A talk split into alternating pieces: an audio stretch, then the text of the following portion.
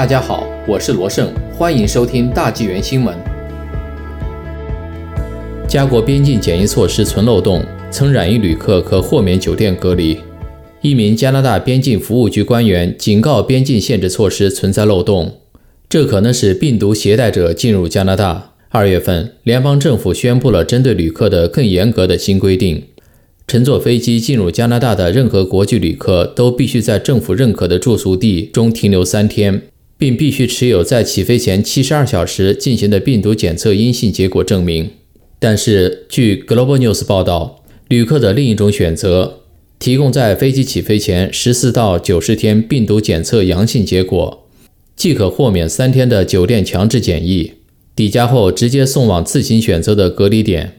他们不用和入住隔离酒店的人那样受到严格的审查。一位不透露姓名的边境服务局官员透露，他对该规则表示担忧，因为该规则会令病毒携带者进入加拿大。如果政策有变化，存在可以利用的新漏洞或豁免，一段时间以后就会有人利用它。这位官员说。该官员说，从四月份开始，每天都能在抵家的旅客中，二至五名手持病毒阳性报告的旅客入境。并申请豁免入住政府规定的酒店。和他一起工作过的边境局官员都碰到过。加拿大公共卫生局发言人杰尼尔在回复 Global News 的电邮中表示，持有九十天内阳性检测报告的旅客可豁免进行酒店隔离，是因为患者在康复后并不具有传染性，但他们在三个月内的检测都可能呈阳性。从二零二一年二月二十二日至四月二十八号期间。共有三百三十一名旅客提供在登机前的十四至九十天内曾感染病毒的阳性报告。边境官员无法辨别测试的真伪。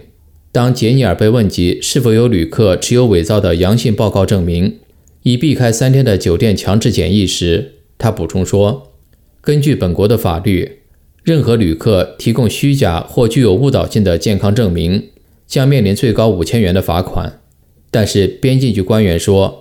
很难验证这些阳性测试是否是伪造的。他们说这是没有标准的，因为每个发布测试的诊所都采用不同的格式。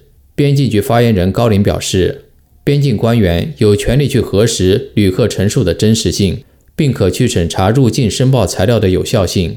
但是，有关旅客的健康问题或检疫计划，边境官员仅能转介至卫生部门跟进。官员是不会执行有关隔离措施的处罚。该项职权属卫生部门或警方执行。高林承认，在2021年1月7日至4月22日期间，边境局共接获14份入境的虚假检测证明，但目前无法确认伪造阳性报告所占的比例。巴西变种容易二次感染。多伦多大学感染控制流行病专家兼助理教授科林·菲内斯表示，允许在旅行日期前14至90天内呈阳性的人绕过酒店隔离。这是极度愚蠢的做法。他说，会用 Photoshop 的任何人都可以篡改文档，说他们以前感染过 COVID-19。菲内斯说，所有进入加拿大的人都应在检疫措施中停留十四天，而不管他们在机场提供的 COVID-19 检测结果如何。他还表示，巴西变种病毒非常容易二次感染，政府应该一视同仁，所有入境旅客均需进行强制检疫。最新数据显示。